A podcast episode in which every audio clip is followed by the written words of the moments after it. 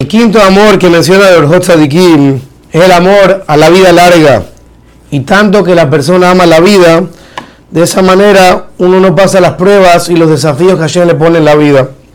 Por lo tanto, la manera ideal que uno tiene que amar la vida, dice el Orjot Tzadikim, no es para comer y beber y disfrutar de este mundo, para pasear y irse a todo el mundo, sino la persona tiene que pensar cuánto es el trabajo que le tengo que servir a Hashem es mucho el estudio de Torah, son muchas las mitzvot que tengo que cumplir.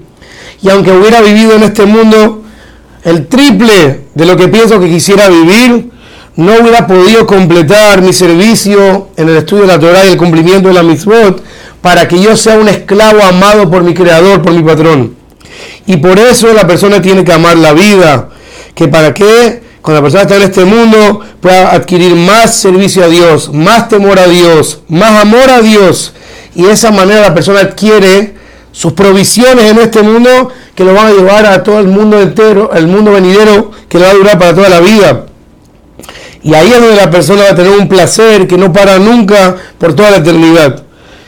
Y en ese sentido la persona sí tiene que tener miedo de la muerte. ¿Por qué?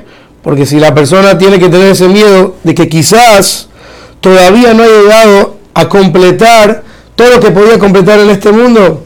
Y de esa manera, cada día y día que pasa en su vida, él trata de aumentar más amor y más temor a Hashem. Pero si la persona vive en este mundo sin temor a Dios, no se llama que la persona está viviendo.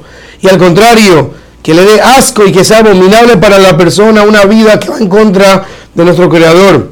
Como dijo, como dijo Rivka, le dijo a Yitzhak Avinu, y me da asco mi vida, no quiero mi vida por la hija de Het, la hija de Het, unas mujeres pecadores. Si Jacob Avinu se casa con una de las hijas de Het, como estas mujeres, ¿para qué quiero vivir? Vemos como Rivka decía, no quiero que mi hijo se case con gente que no sirven a Hashem, que hacen idolatría, prefiero no vivir. Vemos como Rivka y menos entendía que este mundo, vivir sin Torah y sin servicio a Hashem es como no vivir.